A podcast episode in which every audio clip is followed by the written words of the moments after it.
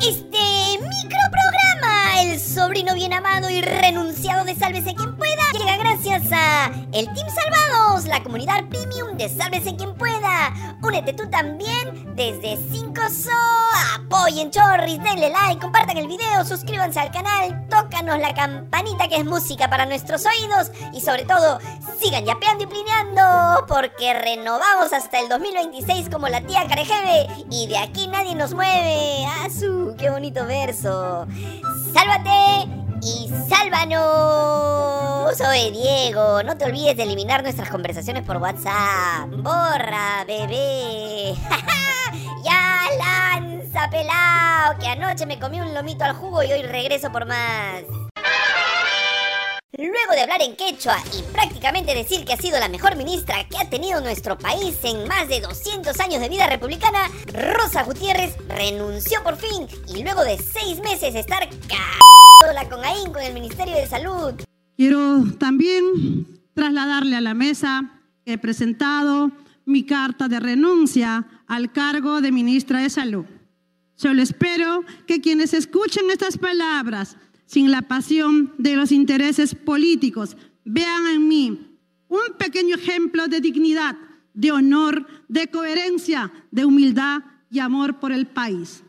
Inmediatamente corrieron ríos de lágrimas en Palacio de Gobierno y en la PCM. Inercilia le dio las gracias por el trabajo esforzado y honesto que ha dejado al Perú como el país de la región con más muertes por dengue por millón de habitantes. Tenemos más de 140 mil casos y más de 230 fallecidos a causa de la enfermedad. Quien también se tomó unos tragos para matar las penas fue el copresidente Alberto Tarola, quien entre sollozos le expresó a Carepiedra Gutiérrez su cariño, su respeto y su enorme agradecimiento. Te vas del gabinete, por fin, estimada Rosa, pero con el deber cumplido y la dignidad intacta. ¿Qué vas a saber tú de dignidad o de reptilio?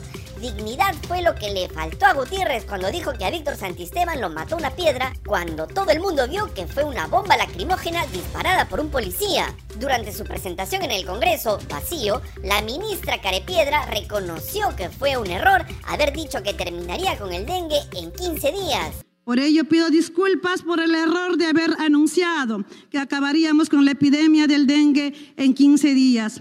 Mi autoexigencia y confianza en que el trabajo, en, el, en que el trabajo conjunto y por igualdad de todos los sectores involucrados me hicieron pensarlo así.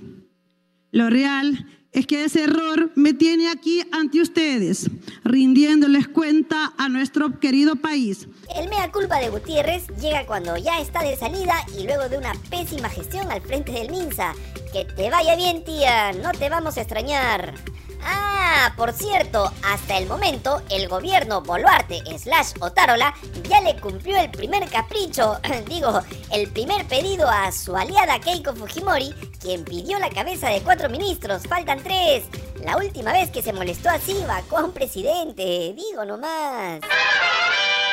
Y parece que la presidenta Dino Boluarte se cansó de que le sigan preguntando por el adelanto de elecciones y de una vez por todas zanjó el tema y dijo que nadie la saca de Palacio hasta el año 2026. Dinercilia hizo su aparición en el patio de Palacio de Gobierno para hacer algunos anuncios a los que seguramente nadie le prestó atención y cuando le preguntaron, oye tía Carejeve, se viene una nueva marcha en Lima pidiendo tu renuncia, ¿te vas a ir o no?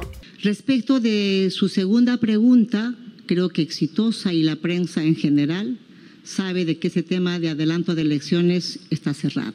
Nosotros seguiremos trabajando de manera responsable y en ese respeto al Estado de Derecho, a la democracia y a la Constitución hasta julio del 2026. Gracias. Ah, su, se asó mi tía, ya no le toquen el tema, se va a molestar, ¿ah? Va a decir que todos son unos terrucos y luego va a mandar a policías y militares con armamento de guerra. Ya saben cómo termina eso. La señora presidenta es de armas tomar. Pero Boluarte solo ha repetido lo que ya dijo la semana pasada su copresidente Alberto Tarola, quien en una entrevista en Francia aseguró que el adelanto de elecciones era un tema cerrado y que nos vamos hasta el 2026. Ya no sean tercos, tenemos Carejeve y Carededo para rato, o por lo menos eso es lo que ellos creen. Y hablando de cómplices, perdón, de otros funcionarios, la fiscal de la Nación, Patricia Benavides, archivó la investigación contra 30 congresistas vinculados al grupo Los Niños por delitos de corrupción. Su decisión se basa en la falta de una sospecha inicial que justifique una indagación. Según la República, la fiscalía ha tratado de minimizar esta decisión asegurando que no se trata de la carpeta principal en la que están investigados 24 congresistas, pero no sorprendería que la misma decisión se tome para ese grupo según la investigación, congresistas de Alianza para el Progreso, Fuerza Popular y Acción Popular habrían recibido pagos para proteger al ex ministro Juan Silva en el gobierno de Pedro Castillo. Sin embargo, la Fiscalía pidió información al equipo especial encabezado por la fiscal Marita Barreto para verificar la veracidad de los hechos denunciados. En respuesta, el equipo especial afirmó que no cuenta con colaboradores eficaces que hayan identificado a los congresistas que supuestamente recibieron dinero para respaldar al gobierno de Pedro Castillo. Ante la falta de indicios iniciales, la fiscal de la Nación ha concluido que no es posible avanzar en la investigación. La decisión de la fiscal Benavides se produce cuando el Congreso está a punto de decidir si inhabilita a la fiscal suprema Zoraida Ábalos.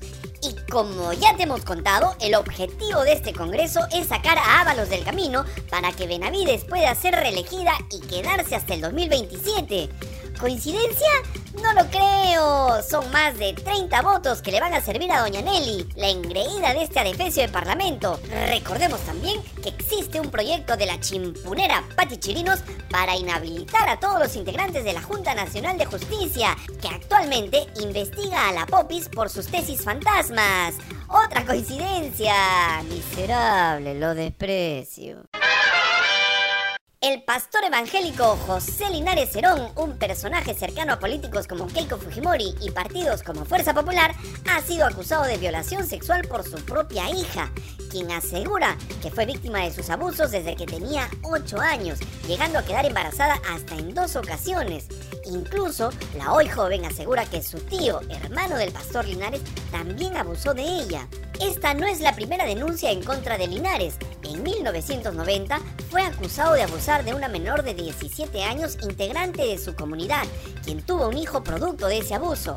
Y aunque el colectivo cavernario con Mis hijos no te metas ha negado que Linares sea miembro suyo, existen pruebas que lo contradicen. El autodenominado defensor de la vida ha optado por guardar silencio. Linares Cerón, un pastor evangélico, ha sido muy activo en la defensa de la llamada familia tradicional. En sus numerosos mensajes en redes sociales en los que aboga por una protección de la niñez. Sin embargo, ahora se enfrenta a acusaciones de violación por parte de su propia hija. Siempre se le ha visto cerca de renombrados políticos. Él mismo decía que intervenía en temas políticos apoyando a candidatos. Recordemos que en la campaña presidencial de 2016 aparece con Keiko Fujimori cuando ella firmó un compromiso para que en caso de llegar a la presidencia no apoyaría la legalización del aborto y el matrimonio igualitario. Pese a su activismo previo y su asociación con figuras políticas, Linares ha optado por guardar silencio ante las acusaciones de agresión sexual en su contra. Por eso es que esta gentuza se opone a que los escolares reciban una adecuada educación sexual en los colegios. Para estos depravados, las niñas y los niños son solo presas a las que violentan sexualmente. Con mis hijos no te metas, porque ya los tenemos reservados para otros. Y nuestro bien amado Congreso aprobó la acusación constitucional contra la ex legisladora Prista. Eh, no, no es una chapa, el APRA aún existe nunca muere, dicen, qué miedo. Bueno, hablamos de Luciana León. El Congreso aprobó acusarla por los delitos de tráfico de influencias, cohecho pasivo impropio y peculado doloso por apropiación. La denuncia fue presentada por la Fiscalía hace más de un año y el Parlamento decidió aceptar los tres primeros delitos mencionados, pero la salvó de organización criminal, para que no se vea con Canadá, claro. Luciana León fue acusada de gestionar financiamiento para obras públicas a favor de la Municipalidad de la Victoria, pero que fueron redireccionadas a empresas vinculadas a la organización criminal Los Intocables Ediles de la Victoria, que habría encabezado el exalcalde de ese distrito, Elías Cuba. Durante su presentación en el Congreso, Luciana León habló de los chats que demuestran que es toda una auténtica y verdadera prista. Según ella, solo dan un poco de roche y vergüenza ajena, pero nada más, no hay delito, dice.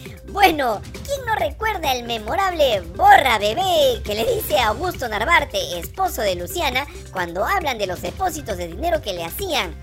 Afirma, respondía ella, qué linda parejita, eso es trabajo en equipo. Como decía Soda. En los mensajes con su esposito también se mencionan cuentas bancarias y transferencias con términos como chapitas y cholas, refiriéndose a cifras de dinero y pedidos para que alguien de confianza le entregue un sobre con 15 mil soles. Para no desentonar con su estirpe aprista, Luciana León dijo ser víctima de una persecución política. No permitamos que se criminalice la política, que se criminalice la tarea de representación, que es una tarea de todos. De hecho, la más importante, dijo.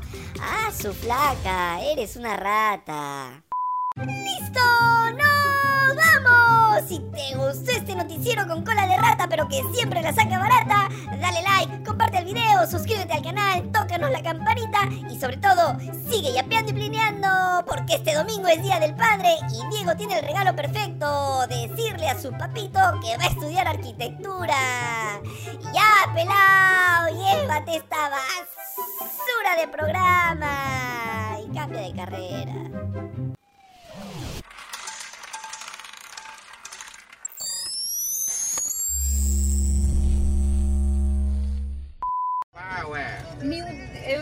Como é que essa mulher vai levar nessa televisão, pelo amor de Deus? Brasileiro tem que ser estudado. Eita! Jesus Bateu em.